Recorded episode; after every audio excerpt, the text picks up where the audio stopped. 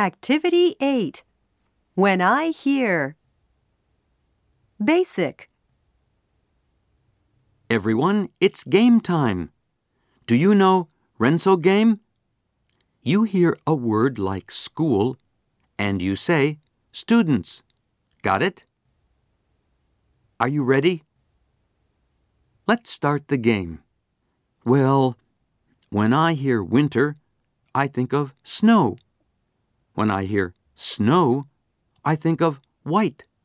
When you hear white, you think of what? Anyone?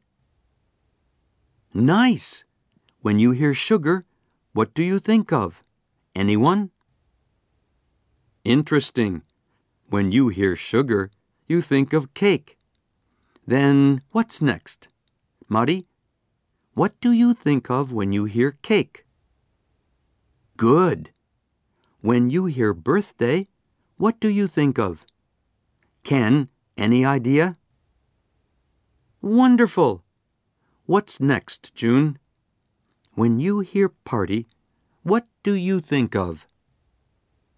Great, everyone. It's almost time to stop. Now, let's see who said what. First, I said, when I hear winter, I think of snow. Then I said, Yes. Then what was next? That's right. After sugar, what came next? Wow! We started with winter and thought of ten words. That's a lot. You were great. We remembered all the words we said. Everyone did a good job.